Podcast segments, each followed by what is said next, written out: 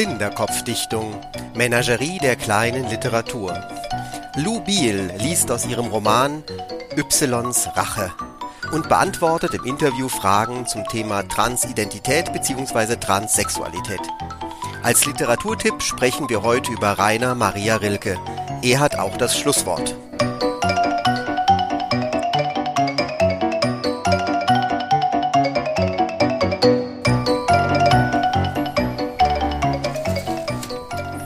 Christian Stark, ein Pathologieprofessor, ist transident bzw. transsexuell.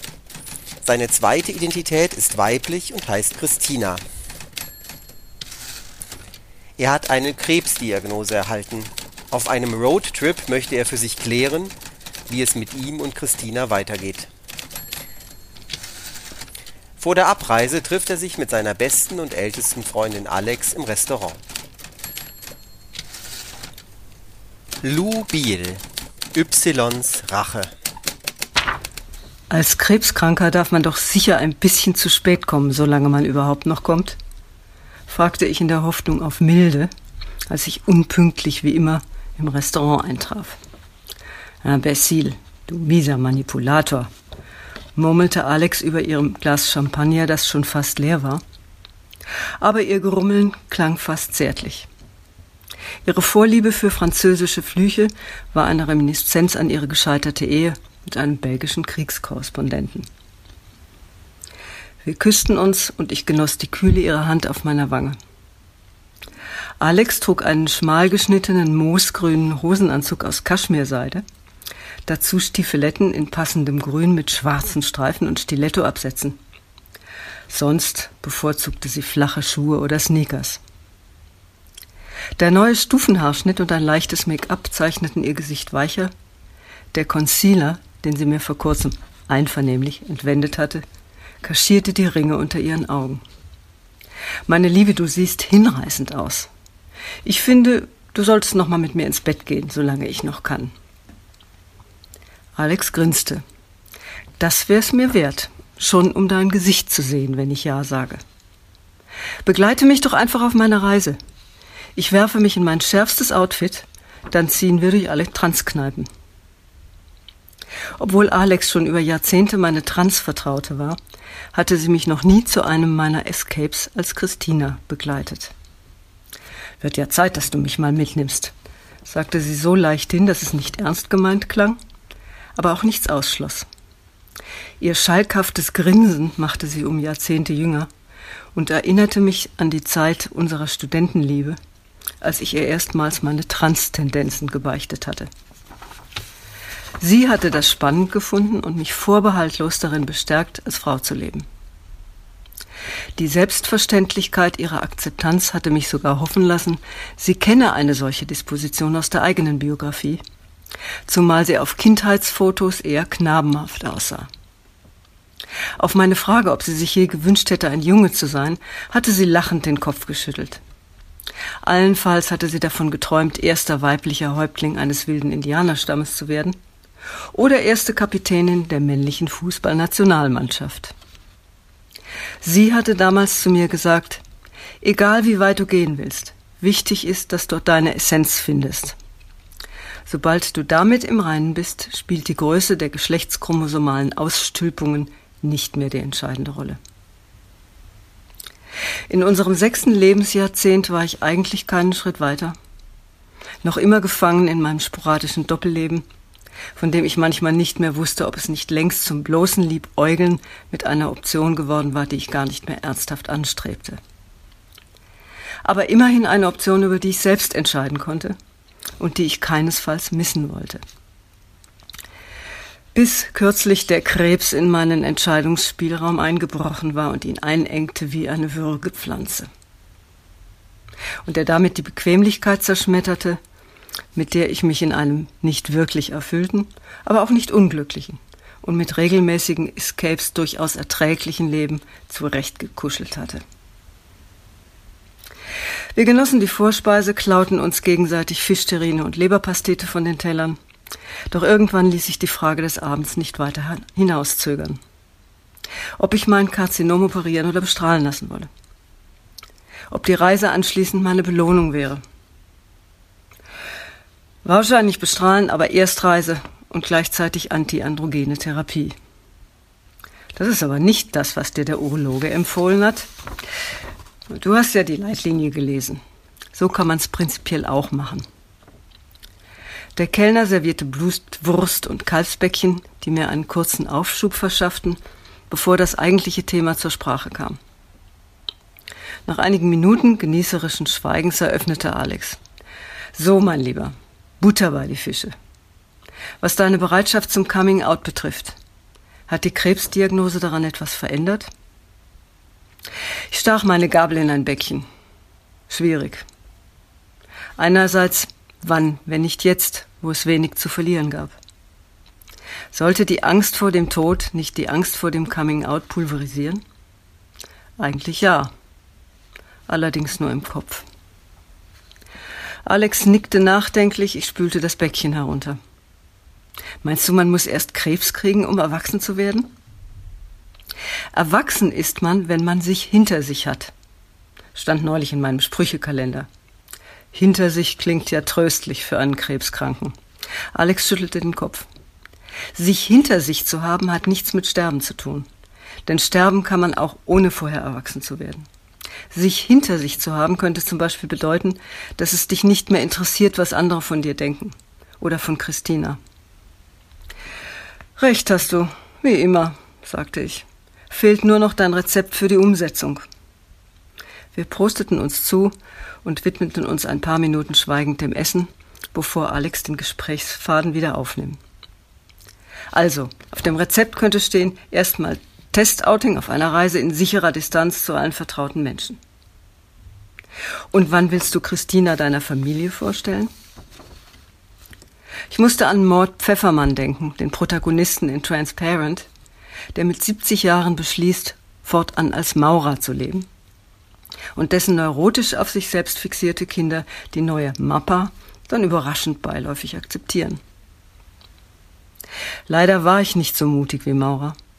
Die hatte allerdings auch keinen vaterlos aufgewachsene Enkelin, für die der Großvater wichtig war. Ob Mickey mit einer Zweitoma klarkäme? oder ob ihre Mutter ihr dann den Umgang mit mir verbieten würde? Alex blieb dran.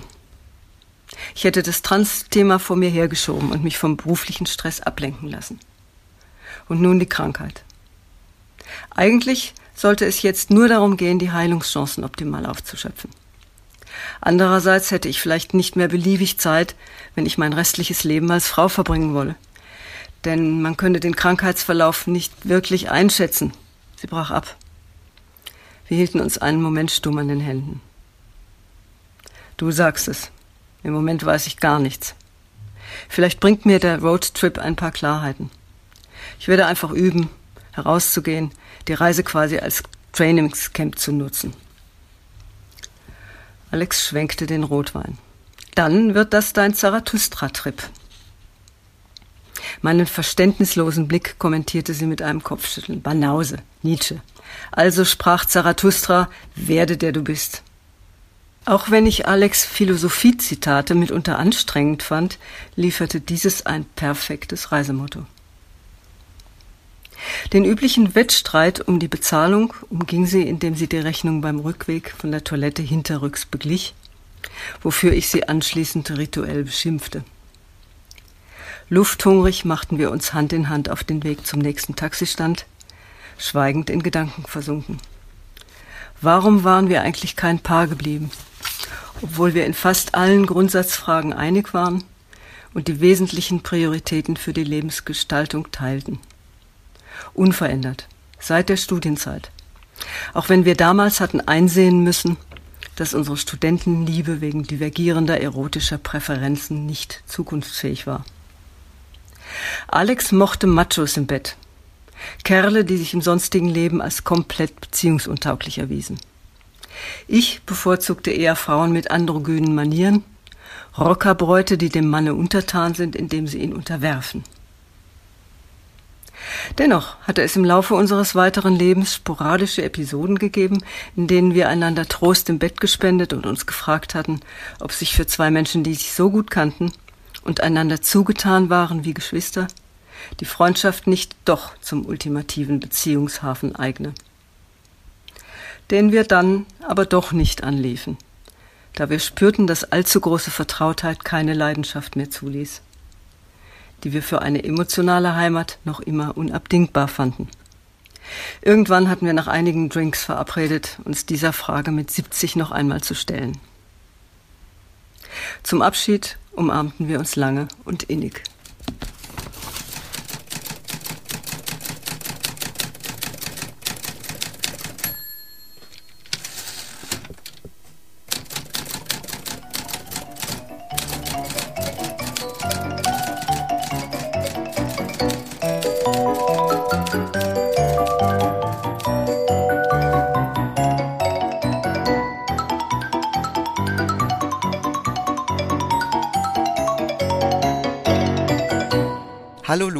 Hallo Darius. Danke, dass du aus deinem Buch Ys Rache für uns eine Szene vorgelesen hast vom Anfang dieses Buches und danke, dass du nochmal hier mit in der Sendung dabei bist. Ich freue mich sehr, dass ich nochmal dein Gast sein darf. Ja, dann freuen wir uns beide, das ist schon mal gut. Äh, ich äh, habe dieses, dieses Buch gelesen natürlich, Ys Rache. Und es ist ja ein Stück weit ein, ein sehr besonderes Buch an der Stelle, dass es ja was in Frage stellt, was für die meisten Menschen und auch für mich eigentlich sehr normal ist oder vermeintlich normal ist. Mhm. Die meisten Menschen leben ja in so einer Welt aus zwei Polen, männlich und weiblich. Und wenn man sich umschaut, findet man ja auch viele Entsprechungen. Also sei es bei der Maschinensprache der Computer, der mit Nullen und Einsen nach einer binären Logik funktioniert, oder beim Schach, da gibt es schwarze, weiße Felder, Figuren. Und äh, nicht mhm. nur das, die meisten von uns ordnen sich selbstverständlich einem einem dieser beiden Pole zu. Also es gibt das biologische Geschlecht, das kann man ja dann sehr leicht unterhalb der Gürtellinie feststellen, schon beim Neugeborenen. Und damit wird dann das soziale Geschlecht äh, sozusagen gleichgesetzt. Und das beeinflusst wesentlich nicht nur die Kleidung und das Verhalten, die Erziehung, sondern ist auch sehr relevant für unsere Identität, also für die Vorstellung, wer man überhaupt ist. Es ist so eine Art Grundstein der Persönlichkeit und dann werden die Babys äh, mit rosa und blauen Strampelanzügen versehen gehen und die Erwachsenen, die kaufen sich dann äh, rosa und blaue Corona-Masken, habe ich jetzt auch schon beobachtet, diesen medizinischen Schutz, damit man ganz klar hat, äh, auf welcher Seite von diesen beiden Polen man steht. Ja, und, mhm. und jetzt haben wir dieses Thema Transidentität das stellt ja irgendwie diese binäre Welt auf den Kopf. Und äh, das ist ja ein Stück weit auch unheimlich, denn man selber steht irgendwo, man steht an einer Stelle, man sagt, ich bin jetzt männlich oder ich bin eine Frau, und äh, die stehen irgendwo dazwischen. Man kann die nicht so richtig einsortieren. Das ist ja verstörend. Wie bist du da drauf gekommen, äh, dieses Thema literarisch äh, zu verarbeiten? Also es hat mich immer schon interessiert, dass eben die Welt zwar überwiegend statistisch gesehen binär ist, aber dass es eben doch diese kleine Gruppe von Menschen gibt, die genau in dieses Schema, was du geschildert hast, nicht reinpassen und die offensichtlich zu allen Zeiten äh, in ungefähr gleichen Zahlen, nur nicht so apparent früher, äh, mit dem Lebensgefühl aufwachsen, sie sind eigentlich im falschen Körper oder sie wären eigentlich lieber im Körper des Gegengeschlechts. Und diese Menschen sind früher damit natürlich in einer Weise umgegangen, äh, dass sie das unterdrücken mussten und unterdrückt haben, weil das sozial nicht akzeptabel gewesen wäre. Und jetzt in der letzten Zeit mit doch der Öffnung von manchen Konventionen äh, kommen diese Menschen eben auch irgendwo ans Licht der Öffentlichkeit und, und bekennen das und haben vor allem jetzt auch durch die Medizin Instrumente, wenn sie tatsächlich im falschen Körper zu sein meinen, das auch zu ändern. Und kennst du da äh, jemanden? Also ich nicht jetzt, wir müssen jetzt nicht genau auf einen Menschen eingehen, aber hast du da persönlich irgendwie Bezug, einen Freund, ja. eine Freundin? Ja. Ah, ich verstehe. Hm. Und du hast dann wahrscheinlich. Aber auch viele Patienten. Viele Patienten auch. Ah, du hast es mhm. sozusagen dann in, im Laufe deines Berufslebens einige, einige. einige mitbekommen. Und das war dann für mhm. dich sowas, wo du gesagt hast, das ist aber spannend. Was ist da los? Und äh, du hast wahrscheinlich dann diesen, wenn du dann einen guten Freund hast, eine gute Freundin, hast du den wahrscheinlich dann auch begleitet oder hast dir immer angehört, wie es ihnen damit geht über die Jahre, mhm. hast dann das bei Patienten mhm. gesehen und so hast du dann dieses Thema für dich als, als ja. wichtig erkannt. Genau, weil gerade bei Patienten, ich war ja in der, in der Tumortherapie tätig, wenn ein Patient Krebs hat, dann stellt sich natürlich die Frage, was ist wichtig in meinem Leben und wie will ich mein Leben gestalten, nochmal auf eine ganz andere, anders brisante Weise als mhm. bei jemandem, der alles so ganz selbstverständlich noch vor sich hat. Und diese, dieses Zusammentreffen Trans und Tumor, äh, das fand ich also irgendwie besonders brisant. Mhm. Das ist ja auch in dem, in dem Buch, also äh, bei dem Christian Stark, diesem Pathologieprofessor ja. auch, äh, dass er ja besonders jetzt im Hinblick auf diese Krebsdiagnose anfängt, nochmal für sich genau zu überlegen, was mache ich jetzt eigentlich und wie gehe ich jetzt mit diesem Trans überhaupt um, mit dieser Transsexualität. Und das ist jetzt ja ein Punkt, du hast mich ja, ich habe das Wort von dir gelernt, Transidentität. Davor kannte ich nur das, das Wort Transsexualität. Kannst du das vielleicht mhm. gerade mal erklären, diesen Unterschied? Also es ist wirklich so, dass transsexuell und, und transident auch heute noch zum Teil synonym verwendet wird und früher hat man nur transsexuell gesagt. Und die betroffenen Menschen haben eben sich gegen diese Einengung gewehrt, dass jeder mit diesem Transbegriff gleich den Sex assoziiert. Mhm. Und es gibt natürlich eine, eine sexuelle Identität, das ist das, als was du dich fühlst. Und es gibt eine sexuelle Präferenz, das ist das Geschlecht, zu dem du dich sexuell hingezogen fühlst. Und es kann äh, vollkommen unterschiedlich sein dass ein, Ma ein Mann, der zu einer Frau wird, mhm. äh, weiterhin Frauen als sexuelle Partnerin sich wünscht. Kann aber auch sein, dass er unterdrückte homosexuelle, in Anführungszeichen, Wünsche jetzt auslebt und dann eben switcht und nur noch mit Männern mhm. äh, zusammen ist. Das wird in dem Buch so beschrieben. Mhm. Aber im Prinzip äh, sind das zwei vollkommen unabhängige Dinge und ein transidenter Mensch kann also sowohl sich dem gleichen als auch dem äh, anderen Geschlecht sexuell zuwenden. Das ist nicht determiniert. Ah, verstehe. Das eine ist sozusagen die sexuelle Orientierung, also das bezieht mhm, sich genau. auf die äh, auf die sexuellen Vorlieben eines Menschen. Genau, das andere bezieht genau. sich auf die Identität, also auf das, genau. als was ich mich fühle oder welchem dieser beiden Pole ja. ich mich zugehörig fühle oder wo ich genau. mich, wo ich näher dran bin. Ja, ja. Das hat ein, ein Endokrinologe mal so ausgedrückt: Identity is uh, who you go to bed as and sexual preference is uh, who you go to bed with. Mhm, mhm. Das Endokrinologen, das sind die mit den Hormonen, ne? die Hormonärzte. Ja, genau. Ah mhm. ja. Mhm. ja. Gut, dieser Christian Stark, der sich hier mit seiner alten Freundin Alex trifft, darum ringt, was mache ich jetzt, wie gehe ich jetzt damit um? Äh, und der jetzt diesen Roadtrip beginnt. Das ist jetzt ja wie ein Fallbeispiel, dass jemand dann im Angesicht äh, des eventuell nahenden Todes sich überlegt, wie geht's jetzt weiter? Was mache ich jetzt mit dieser für mich essentiellen Frage? Ich möchte mal eine Stelle aus deinem Buch jetzt zitieren, die ich besonders schön fand. Moment. Transidente haben den meisten ihrer Mitmenschen eines voraus. Sie sind Suchende. Die Suche beginnt bereits, wenn man sich der Frage stellt, ob das Sein Sollen mit dem Sein Wollen so weit übereinstimmt, dass ein erfülltes Leben möglich ist. Spätestens wenn diese Frage verneint wird, beginnt ein schmerzhafter Prozess. Sich durchzuringen, wie weit man gehen möchte, was man dafür auf sich nehmen muss und aufgeben will. Familie, Karriere, Reputation also dieses hat mich sehr angesprochen, dieser Unterschied zwischen mhm. sein sollen und sein wollen. Das ist ja eigentlich ein ganz, ganz großes Thema, auch philosophisches Thema, ganz unabhängig ja, jetzt ja. von diesem Thema ähm, Transidentität. Absolut, und ja. Was haben denn transidente Menschen für eine Möglichkeit überhaupt äh, dann das Sein sollen mit dem Sein wollen irgendwie übereinzubringen? Da gibt es ein weites Spektrum an Möglichkeiten. Mhm. Am einen Ende von diesem Spektrum stehen die Crossdresser, also Menschen, die einfach nur gelegentlich ihre äußere Erscheinung Richtung Wunschgeschlecht verändern, zum Beispiel durch Schminke oder durch Kleidung und, oder Perücke. Ah.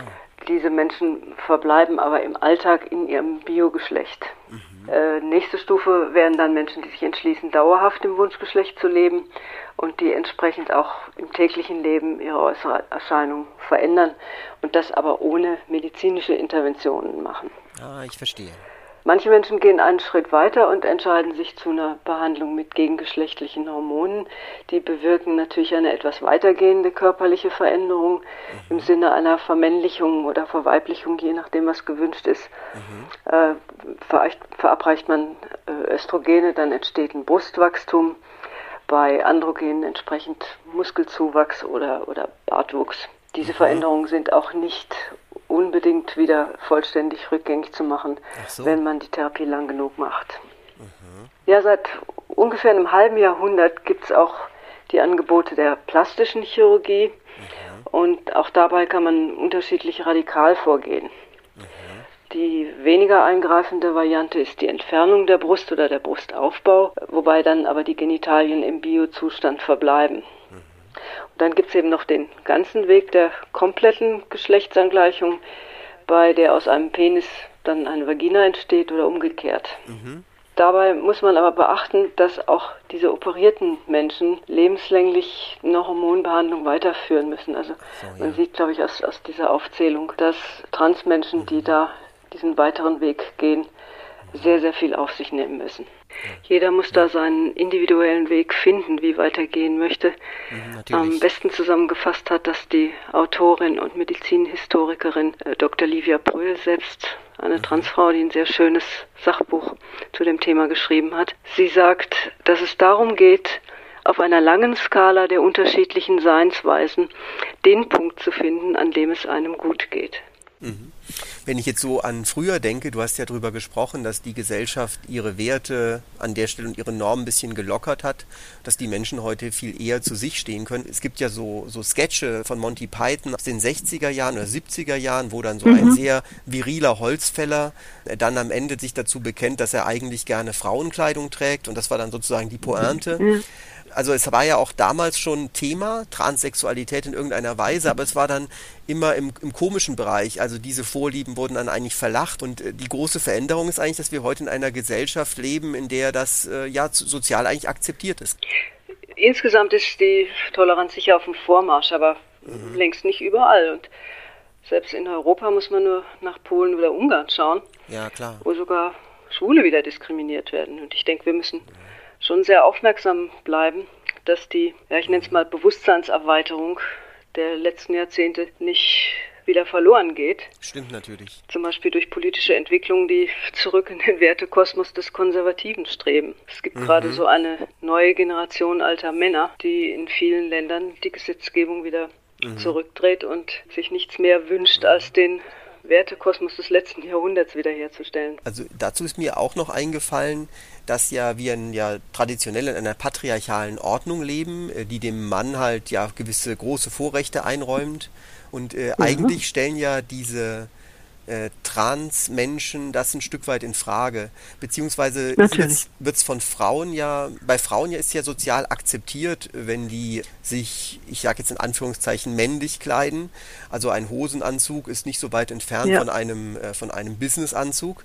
Aber ein Mann, der eben eine äh, typisch oder als weiblich attribuierte Kleidungsstücke trägt, der läuft, der unterläuft eigentlich diese patriarchale Ordnung. Und ich glaube, weil Richtig. du gerade davon gesprochen hast, dass konservative Kräfte äh, ja das so ein bisschen zurückdrehen, diese Akzeptanz für Transmenschen und so weiter, dann liegt es vielleicht auch daran, dass da diese patriarchale Ordnung ein Stück weit untergraben wird. Mit Sicherheit. Ich denke, die, die Offenheit einer Gesellschaft, äh, die zeigt sich daran, wie viel Anderssein sie toleriert und wie viel Mainstream sie einfordert. Mhm. Oder wie viel Buntheit sie einfach auch als Gewinn sieht. Will man das? Wollen so wir das oder wollen wir das nicht? So ist es, ja. Ich denke, dass sich da schon so eine gewisse Offenheit äh, abzeichnet, aber es ist ein langsamer Prozess und er kann jederzeit durch irgendein politisches, irgendeinen politischen Umschwung wieder in Gefahr geraten, wie sich gezeigt hat. Mhm selbst dieser sehr selbstbewusste, virile Christian Stark, dieser Pathologieprofessor, beruflicher, sehr erfolgreich, äh, dieser, ich sag mal, dieser tolle Typ, selbst der sagt an der einen Stelle, sollte die Angst vor dem Tod nicht die Angst vor dem Coming Out pulverisieren. Also selbst dieser sehr erfolgreiche, starke Mensch, mhm. selbst der zweifelt und hat mit der Angst zu kämpfen. Äh, ja. Äh, ist das nicht erstaunlich? Eigentlich nicht. Ich glaube, äh, also die Sehnsucht nach sozialer Akzeptanz ist so ein, so ein Grundbedürfnis von Menschen. Mhm. Und wenn die soziale Akzeptanz irgendwo in Frage stellt, dass die Familie das nicht akzeptiert oder ja, kleine Enkelin und seine Tochter ist sehr fromm, äh, mhm. dass die im Zweifelsfalle dann ihm den Umgang verbietet. Aber natürlich auch im Beruf. Äh, also als Karrieremensch äh, mit so einer bunten, mit so einer bunten Extra-Vita mhm. kann man sich dann schon äh, vorstellen, dass man sich schwer tut. Und Mediziner sind jetzt ja auch nicht immer die progressivsten Menschen so mental. Mhm. Also, dass man davor Angst hat, finde ich sehr, sehr verständlich. Und dass die zum Teil wahrscheinlich irrational ist, ist wieder eine andere Kiste. Ich glaube, die Angst, Verlustangst um andere Menschen oder die Angst, nicht, nicht die Liebe zu bekommen, nach der man sich sehnt, die ist was, was man gar nicht gut rational steuern kann.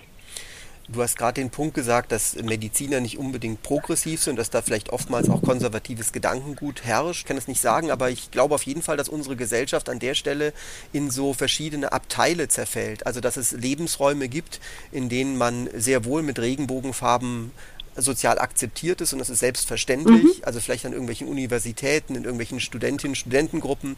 Es gibt so Biotope, sage ich mal, oder gesellschaftliche Abteile, soziale Gefüge, wo das völlig akzeptiert ist. Und dann gibt es wiederum andere Orte, andere Berufsgruppen, andere soziale Zusammenhänge, in denen man dann, wenn man sich an der Stelle outen würde, immer noch mit großer Ablehnung, mit Spott, mit äh, Ausgrenzung Richtig. rechnen müsste. Und Richtig, also an kirchlichen Hospital zum Beispiel könnte so jemand mutmaßlich nicht arbeiten. Mhm. Auch, auch heute noch. Vielleicht ist auch das Thema Homosexualität noch einfacher zu fassen als Transsexualität, weil ein Homosexueller, ja. der wechselt ja einfach, der hat ja nur an nur eine Stelle, ist ja da so ein bisschen anders, dass er die sexuelle Präferenz anders hat, aber wenn der ansonsten in seinem Erscheinungsbild den Traditionen entspricht, dann ist das irgendwie einfacher zu ertragen. Also ich glaube, dass Transidentität, dieses, äh, dieses Denken in zwei Polen, in Mann, Frau, wie ich das vorhin beschrieben habe, noch viel mehr in Frage ja, stellt. Ist absolut schwieriger, weil es fremder ist. Mhm. Und, und Fremdes ist oft einfach, wird als feindlich empfunden. Mhm. Ich kann nur sagen, und ich habe dieses. An Schwul hat man sich schon gewöhnt jetzt. Mhm. äh, glaube ich, dieses Thema ist einfach so oft auch in, literarisch, kulturell und, und überall verarbeitet und diskutiert worden. Da, da schreckt keiner mehr zurück. Mhm. Und das Trans-Thema ist ihm einfach gerade erst so dringt das überhaupt ins Bewusstsein? Das ist mir schmerzlich klar geworden bei meinen Recherchen, wo ich mit Leuten gesprochen habe, die, die aufgeklärt und gebildet und aufgeschlossen sind und keine Vorurteile haben, aber die einfach nichts darüber wussten. Mhm. Ja. Also das vollkommen irgendwie gerade so diese Präferenz und Identität. Was? Ach, sowas gibt's. Mhm. Also das ist einfach im Bewusstsein noch nicht so so an die Oberfläche gesickert.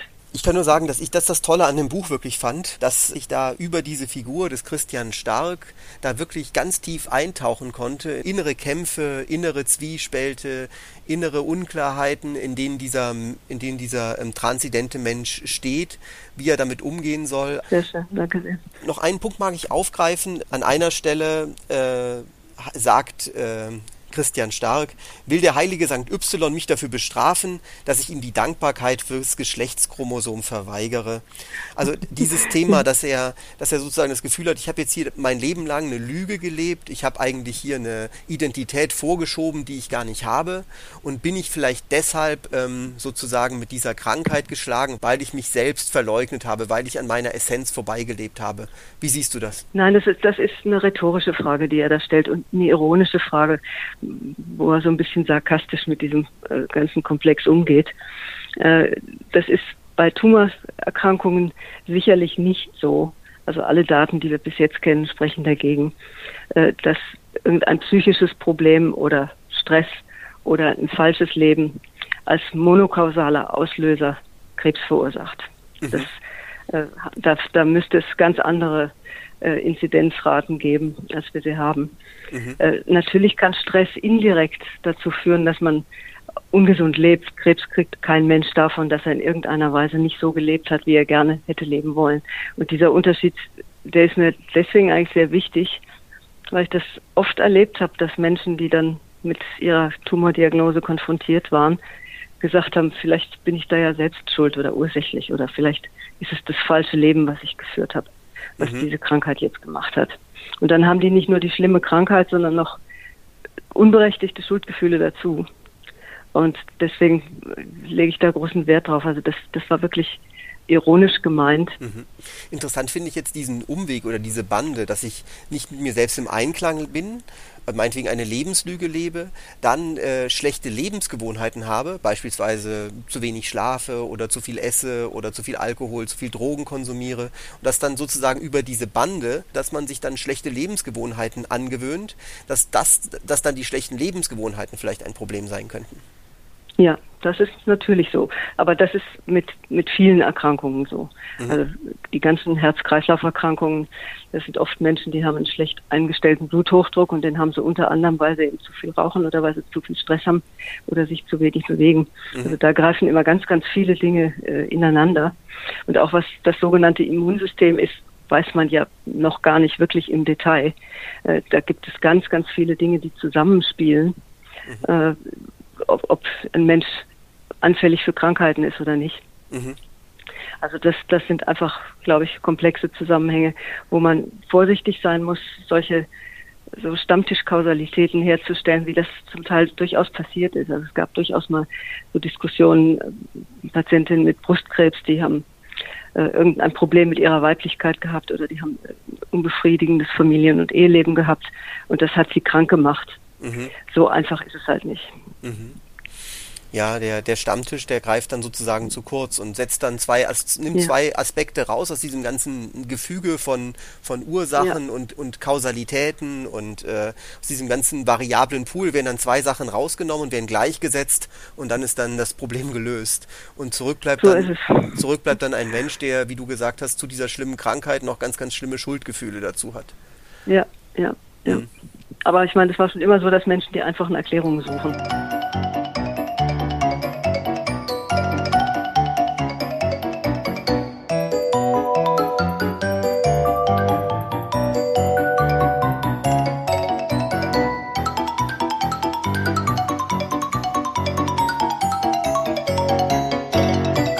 Ja, im zweiten Teil der Sendung möchte ich diesmal auch wieder einen kleinen Lesetipp allen Hörerinnen und Hörern geben, der auch zu diesem Thema passt. Und zwar Rainer Maria Rilke, Briefe an einen jungen Dichter. Das ist bei Diogenes erschienen. Und ich möchte einfach mal anfangen mit einem Zitat. Und Rilke schreibt da, und vielleicht sind die Geschlechter verwandter, als man meint. Und die große Erneuerung der Welt wird vielleicht darin bestehen, dass Mann und Mädchen sich, befreit von allen Irrgefühlen und Unlüsten, nicht als Gegensätze suchen werden, sondern als Geschwister und Nachbarn und sich zusammentun werden als Menschen, um einfach, ernst und geduldig das schwere Geschlecht, das ihnen auferlegt ist, gemeinsam zu tragen. Also äh, Rilke redet in diesem Buch mit einem jungen Dichter, Alexander Kappus. Es sind aber nur die Briefe von Rilke abgedruckt in diesem Buch, was ich teilweise schade finde, weil mich dann schon auch interessieren würde, was der Herr Kappus äh, ihm geschrieben mhm. hat. Äh, er lässt sich da wirklich zu allen großen Fragen aus. Es ist sehr, sehr spirituell, was er schreibt. Und er sagt hier wirklich auch, fast als hätte er dieses ganze Thema der Transidentität und Transsexualität geahnt, äh, dass Geschlecht eventuell eine Last ist, die man überwinden muss und dass wir vielleicht uns ähnlicher sind, als man das gemeinhin sagen würde. Äh, er sagt auch, dass das Liebesleben oft wie in unserer Gesellschaft wie ein Vergnügen ähm, verwendet wird, also wie so eine allgemeine Lustbarkeit und dass die, deshalb mhm. die Liebe leicht ausgestaltet sein soll, billig, gefahrlos und sicher, so wie das für öffentliche Vergnügungen der Fall ist.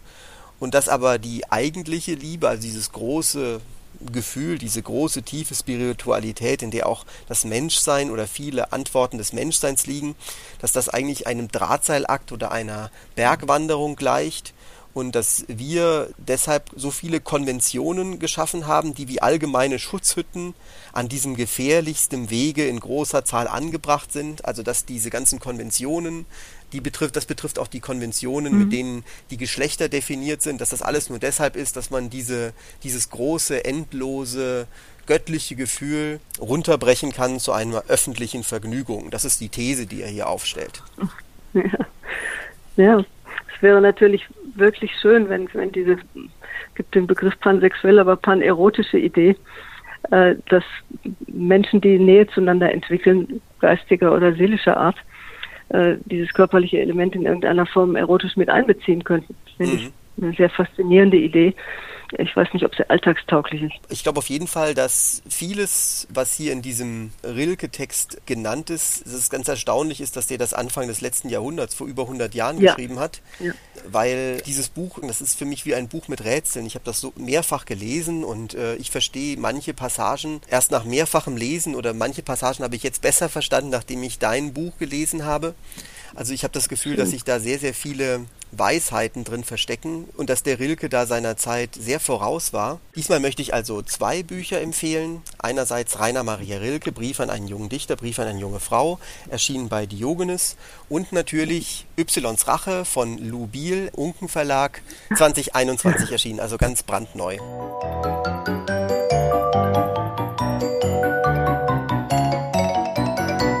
Damit sind wir schon wieder am Ende der Sendung angekommen. Vielen Dank, Lou, dass du ja wieder ein Interview mit mir geführt hast und aus deinem Buch vorgelesen hast und uns hier mit uns geteilt hast, äh, das, was du dir alles ja erlesen und erarbeitet hast rund um dieses Thema Transidentität und Transsexualität. Vielen Dank. Ja, ich danke dir. Es hat mir sehr großen Spaß gemacht, hier heute dein Gast zu sein. Ja, vielen Dank fürs Zuhören. Die nächste Folge der Zylinderkopfdichtung gibt es dann ähm, im Oktober. Also ich versuche es Mitte Oktober, das äh, schauen wir mal. Und äh, ich möchte abschließen mit einem weiteren Zitat von Rainer Maria Rilke. Vielen Dank und bis zum nächsten Mal. Tschüss. Die Leute haben mit Hilfe von Konventionen alles nach dem Leichten hingelöst und nach des Leichten leichtester Seite. Es ist aber klar, dass wir uns an das Schwere halten müssen. Alles Lebendige hält sich daran. Alles in der Natur wächst und wehrt sich nach seiner Art, versucht es um jeden Preis zu sein und gegen allen Widerstand. Dieser Fortschritt wird das Liebe erleben, das jetzt voll Irrung ist, sehr gegen den Willen der überholten Männer zunächst, verwandeln, von Grund aus verändern, zu einer Beziehung umbilden, die von Mensch zu Mensch gemeint ist, nicht mehr von Mann zu Weib. Und diese menschlichere Liebe, die unendlich rücksichtsvoll und leise und gut und klar in Binden und Lösen sich vollziehen wird, wird jener ähneln, die wir ringend und mühsam vorbereiten. Der Liebe, die darin besteht, dass zwei Einsamkeiten einander schützen, grenzen und grüßen.